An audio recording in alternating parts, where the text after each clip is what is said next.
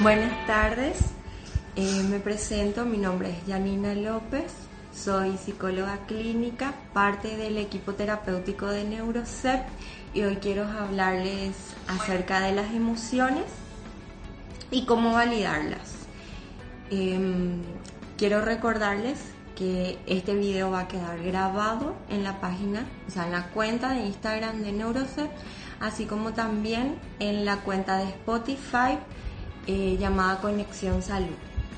Entonces, empecemos. Eh, antes de hablar de lo que sería la validación, quisiera hablar de otros conceptos. Eh, lo más importante que sería las emociones. ¿Qué son las emociones? No existe un concepto específico que hable de lo que son las emociones. Se ha estudiado ya por muchos años sin llegar a un consenso en específico, pero se puede decir que son estados y percepciones de los estímulos internos y externos en una suerte de acercamiento y adaptación frente a cualquier cambio o adversidad con el cual tengamos que enfrentarnos en nuestra vida diaria, en la cotidianeidad. Eh, ¿A qué nos referimos cuando decimos estímulos internos o externos que provocan estos estados? Un ejemplo, estímulo interno. Cuando decimos estímulo interno podría ser el niño se frustra, se enoja ante una situación que no le está saliendo. Entonces tenemos que ver, está con sueño, está con hambre y esto provoca que reaccione de esa manera. Esto sería un estímulo interno. Un estímulo externo que podría ser, eh, está jugando con el hermanito el hermanito agarra y le quita el juguete. Entonces, él se enoja, se frustra y se pone a llorar.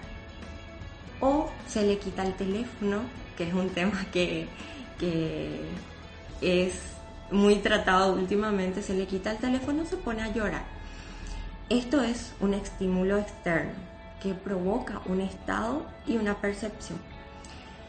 Luego tenemos los componentes de las emociones hablamos de tres componentes, el neurofisiológico, el componente cognitivo y el componente comportamental o conductual. El componente neurofisiológico, que sería eh, cuando yo siento una emoción, tengo ya sea sudoración, palpitación, eh, me, pongo, me pongo roja o lloro. Esto sería lo neurofisiológico. Eh, en cuanto a lo cognitivo, haría referencia a la manera en la cual yo valoro una experiencia y vivencio de manera subjetiva, dándole un, nombre a esa emoción. Em, algo a tener en cuenta es que eh, con respecto a esta vivencia subjetiva, cada uno interpretamos de manera distinta las situaciones. Entonces, no todos vamos a tener eh, la, misma, el mismo, la misma cognición con respecto a una emoción.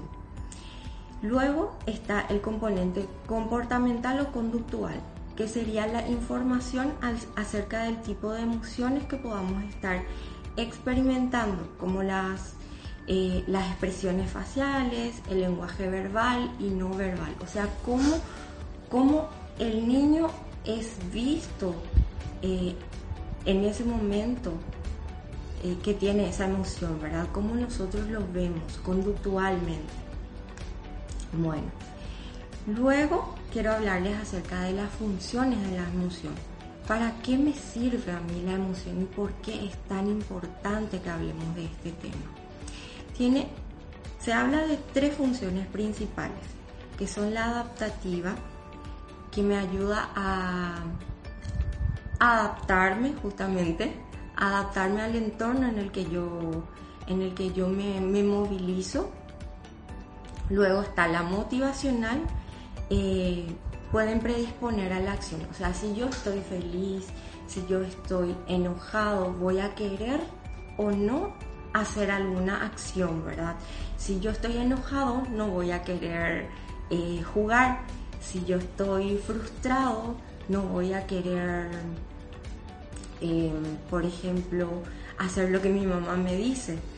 Entonces sirve como un componente motivacional que lleva a una acción. Luego está la función social.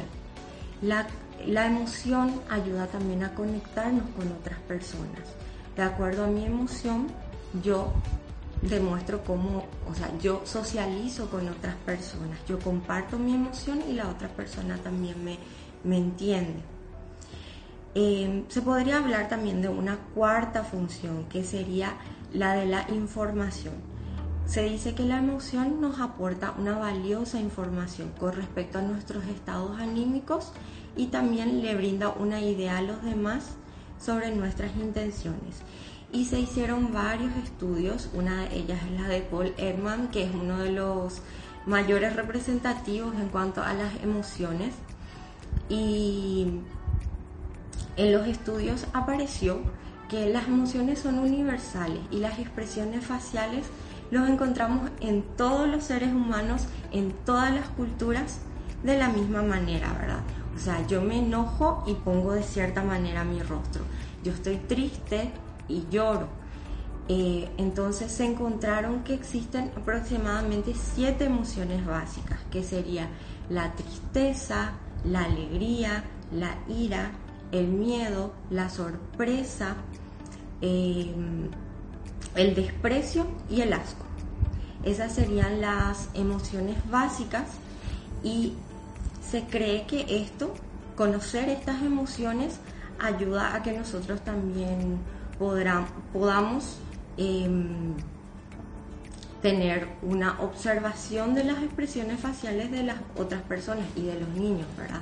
Si yo sé observar que mi niño se encuentra, eh, se encuentra triste, se encuentra enojado, entonces esto me ayuda para la validación que vamos a hablar más adelante, ¿verdad?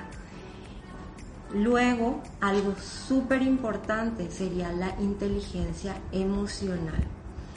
Se habla mucho de, de, la inteligencia cognitiva, de los procesos cognitivos pero un requisito fundamental antes de llegar a esto y lo que necesitamos trabajar en nuestros niños, principalmente a la edad entre los un año hasta cinco años aproximadamente, es la inteligencia emocional. ¿Por qué? Porque a esta edad es donde se da primordialmente em, situaciones de berrinche y por los que más consultan los padres, ¿verdad? Eh, porque el niño no responde, porque el niño se enoja mucho, porque llora mucho, se tira al suelo. Y algo que debemos entender es que a esta edad, primordialmente entre los 1 y los 3 años, la etapa del oposicionismo, al menos a los 2 años, que dicen los famosos, eh, los, los terribles 2 años, en donde el niño... Eh, llora, hace berrinche y los padres creen que es lo peor del mundo. Pero no, a esta edad es súper importante y es normal que el niño tenga estos episodios porque él está demostrando su independencia, su necesidad de ser independiente de papá, de mamá y estoy tratando de entender mis emociones, pero aún no lo estoy logrando y no sé cómo expresarlo porque mi lenguaje aún no, es muy estructurado, muy complejo. Entonces necesito expresar de alguna manera lo que estoy empezando a sentir. Eh, el niño está empezando a sentir miedo, está empezando a sentir eh, frustración, enojo, alegría y no sabe cómo expresarlo. Entonces más que nada, frente a la frustración, sucede que el niño hace estos episodios de berrinche. Entonces es importante que, que vayamos inculcándolo en cuanto a la inteligencia emocional. ¿Y qué es la inteligencia emocional? Se entiende como la habilidad para percibir con precisión, valorar y expresar la emoción, acceder y o generar sentimientos cuando facilitan pensamientos, comprender la emoción y el, eh, el conocimiento emocional y la habilidad para regular, sobre todo para regular las emociones que llevan a promover el crecimiento personal e intelectual. Entonces, eh, es muy complejo todo el concepto, ¿verdad? Pero debemos entender que principalmente es para que el niño pueda percibir y también pueda expresar esa emoción que está sintiendo y pueda aprender a regularlo. ¿Y qué es la regulación emocional? Es algo mucho más complejo aún, eh, porque es una dimensión que incluye la capacidad para estar abierto a los sentimientos tanto positivos como negativos y reflexionar sobre los mismos para descartar o aprovechar la información que los acompaña en función a su utilidad. Entonces la habilidad para, para regular las emociones también propias y ajenas, moderando las emociones negativas e intensificando las positivas. O sea, sería como la capacidad que tengo para poder controlar esa emoción que estoy sintiendo en ese momento sin desregularme. Y es algo que le cuesta mucho a nuestros niños porque como les dije, aún ellos no, no están entrenados en esto. Y algo que siempre le digo a los padres es que ellos, los padres somos los reguladores emocionales de nuestros niños. Nosotros vamos enseñándoles a ellos a cómo regularse. Y algo más que importante es ser modelos. Siempre le digo esto, ser modelos. Si nosotros demostramos frente a nuestros hijos calma, seguridad y esa emoción que estamos esperando de ellos, también lo demostramos, entonces ellos de a poco van aprendiendo. Em, ellos necesitan aprender por observación. Ellos aprenden por observación y lo van procesando a medida que lo imitan. Entonces, ¿por qué es tan importante demostrar y ser coherentes con lo que exigimos? Porque ellos aprenden por lo que ven en nuestra conducta. Entonces, ¿qué sería la, la regulación emocional? Una toma de conciencia acerca de las interacciones entre mi emoción, mi cognición y mi comportamiento. Y algo que siempre también les digo a los padres es, no es, es importante el acontecimiento, pero mucho más importante de lo que está sucediendo es cómo nosotros vamos interpretando eso que sucede. O sea, es un proceso, emoción, pensamiento, conducta. Por ejemplo, están unos niños jugando, de repente viene uno y le quita el juguete. El niño se pone a llorar. ¿Qué emoción podría sentir? Enojo, frustración. Su pensamiento, me quitaron mi juguete. Y la conducta, dependiendo de cómo él fue aprendiendo a regular esa emoción, podría ser dejo, no me quitan, me quitan y dejo o reacciono. Reacciono y, le, les tironeo al niño otra vez mi juguete. Entonces es un proceso en donde van trabajando estos tres conceptos, ¿verdad? La emoción, el pensamiento y la conducta. Y nosotros como padres debemos guiarlos en este proceso. Y según Goleman, que es, un, un, autor muy representativo en lo que serían las emociones, dice, así como hay una inteligencia racional que utilizamos para resolver problemas lógicos, hay una emotiva que nos ayuda a lograr nuestras metas y sentirnos bien con nosotros mismos y con los demás. Entonces, el primer paso a llegar a todo lo que sería la inteligencia racional sería la emocional. De aquí que consideramos muy importante el aprendizaje y la educación emocional. Luego, un concepto también muy importante y que es un paso previo a lo que sería la validación emocional es la empatía. Se habla mucho de la empatía, pero es es realmente un concepto muy difícil de aplicar y es también parte de lo que sería la inteligencia emocional, así como la regulación emocional. La empatía, ¿qué sería? Esa capacidad que yo tengo de ponerme en el lugar del otro. A diferencia de la simpatía, ¿verdad? En la que todos coincidimos, la empatía sería, me pongo en el lugar de la otra persona a pesar de que no coincido con su pensamiento, con su emoción o su actitud.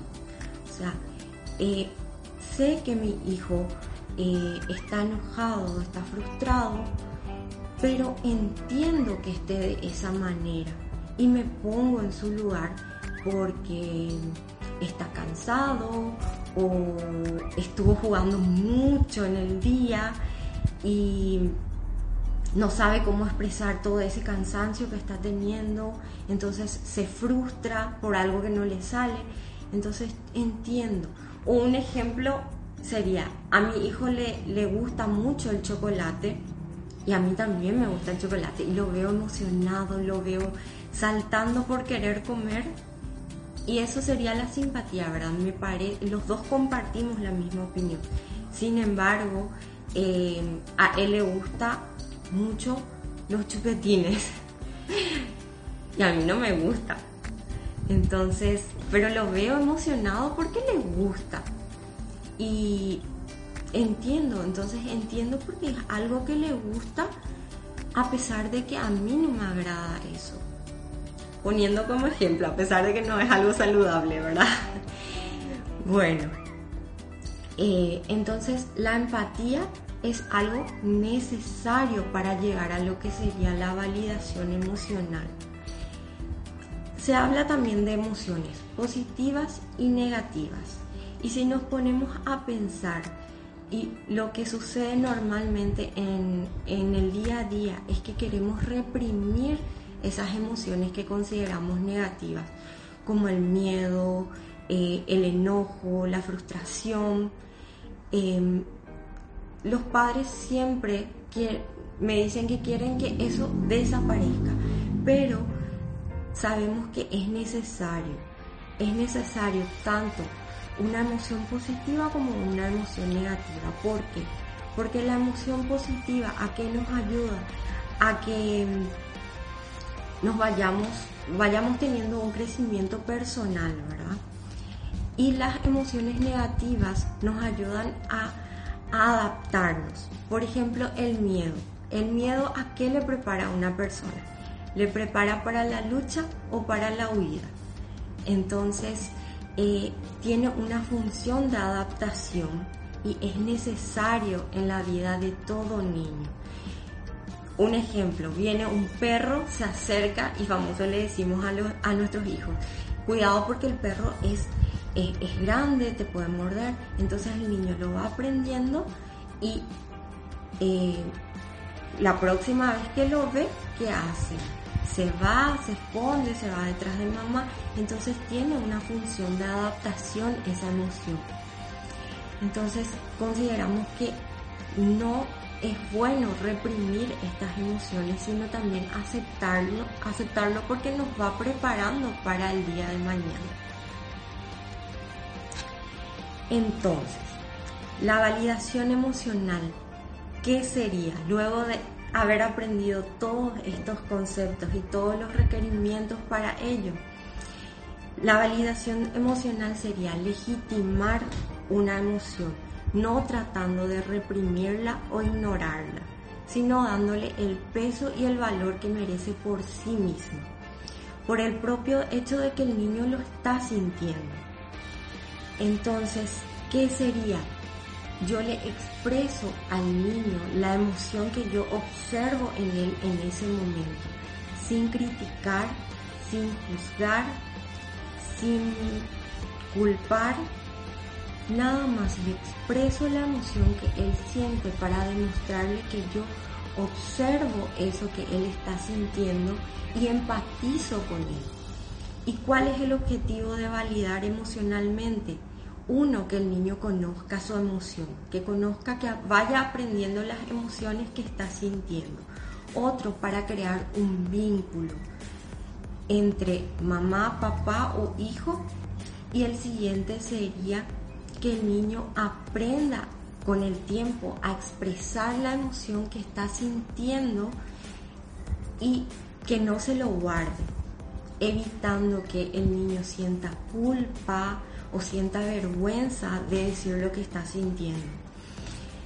Em, por eso es importante también tener en cuenta lo que sería la invalidación. ¿Qué sería la invalidación? Y es una, es una de, son una de las frases que siempre utilizamos sin darnos cuenta y que nos sale en el momento. No llores, ya pasó. Em, no pasó nada. Eh, bueno, bueno, bueno, vamos, vamos, vamos. Eh, son palabras que usamos cuando el niño se cae, se pone a llorar, se le quitó algo y llora. Y sin darnos cuenta aparecen estas frases. ¿Qué logramos con eso? Uno, que el niño se sienta culpable. Otro, que el niño se asuste. Y lo siguiente es que el niño sienta culpa por esa emoción y esa acción que él realizó. Entonces, si nos ponemos a pensar, el validar emocionalmente es un proceso que se realiza de a poquito y que es muy importante para el crecimiento personal de ese niño que el día de mañana será un adulto. Entonces, ¿cómo yo valido emocionalmente? Principalmente, como les había dicho, que demostremos calma. Que yo como mamá o como papá pueda demostrar que estoy calmada en el momento que yo observo esa emoción. Normalmente es más bien aquella emoción negativa, pero también es importante validar las emociones positivas. Em, la alegría. El niño juntó los juguetes, juntó los juguetes, algo que tanto quieren los padres, ¿verdad? Juntó los juguetes y te muestra que juntó sus juguetes y vos ves que él está emocionado porque hizo algo que a vos te agrada. Entonces, eh, veo que juntaste tus juguetes y eso te pone muy feliz, muy bien. Entonces, valido eso. En el caso de las emociones negativas, me pongo al mismo nivel, me pongo al mismo nivel del niño, lo miro a los ojos y le digo la emoción que está sintiendo o la, acción que yo veo junto a la emoción que está sintiendo. Ahora, como se ve mucho, eh, a veces le, le damos a los niños el celular y de repente llega el momento que tenemos que quitarle, porque sabemos que no es bueno darles mucho tiempo, ¿verdad? Bueno, no es bueno darles y hay casos en que le damos y debemos quitarles, ¿verdad? Entonces, ¿qué hacemos? Le quitamos y el niño tiende a llorar. Entonces, em, le decimos, noto que te molestó que te haya sacado el celular. Encuentro que estás enojado. Esto te molesta mucho. A mí también me ha pasado en su momento. Podemos utilizar la autorrevelación. Y si deseamos que haya un cambio en la conducta, podemos decirle, ¿cómo yo te puedo ayudar de otra manera? Porque el celular está permitido hasta cierto momento. Entonces generamos opciones o podemos darle dos opciones también al niño. Entonces él tiene la capacidad de elegir eh, ¿te gustaría hacer esto o esto? Es algo que yo propongo siempre a los padres, dar dos opciones, entonces el niño sabe que él puede elegir. Entonces, de esta manera voy validando. Como dije, el ejemplo de el, el niño que, el hermanito que le sacó el juguete y él se enoja. Bueno, noto que estás enojado porque te sacó el juguete ¿Querés que te acompañe? ¿Querés que esté contigo? ¿Cómo puedo ayudarte? En el caso de los niños que ya, ya tienen eh, el lenguaje verbal, ¿verdad? Entonces, eh, más que nada es para que el niño se conecte con nosotros y comprenda esa emoción que está sintiendo. Em, el objetivo de validar no es un cambio conductual al instante, sino es un proceso que se va desarrollando a medida que lo vamos aplicando, ¿verdad? Y para esto, como dije, es muy importante cómo nosotros estamos, evitar el juicio y tener en cuenta el, medio en el que estamos, ¿verdad? Em, y más que nada sería eso, ¿verdad? Después, cómo tratando de conectar, ¿verdad? Con las otros con las otras charlas que se realizaron, cómo en qué situaciones podemos validar emocionalmente. Algo que preocupa mucho a los padres es cuando los niños se enojan, se frustran, sienten miedo, principalmente esas emociones negativas, ¿verdad? Eh, pero nosotros consideramos eso como una oportunidad, una oportunidad para poder demostrarle la emoción que está sintiendo y enseñarles a, regular esa emoción. Y esto se podría dar cuando en un juego o cuando eh, se encuentra frustrado y como decían las charlas anteriores, ¿verdad? Eh, todo juego es una oportunidad para encontrar una emoción. Em, pueden ser juegos en donde em, hay eh, un contacto físico, no hay un, juguete de por medio como jugar a las escondidas, jugar a atraparse.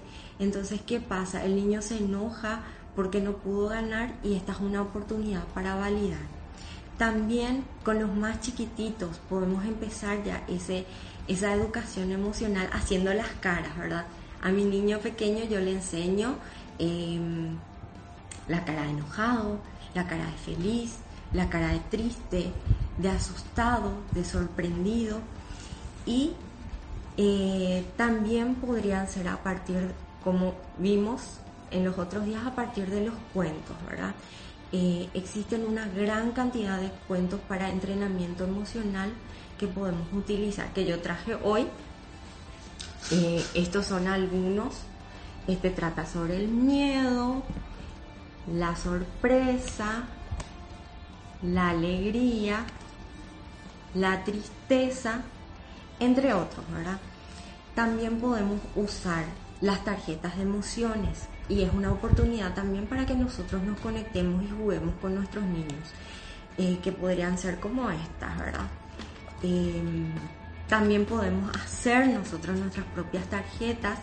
También están juguetes que, son eh, de películas que tratan las emociones y esta por ejemplo es sobre Intensamente, que fue una película muy, muy vista, donde tienen los muñecos de las emociones, ¿verdad?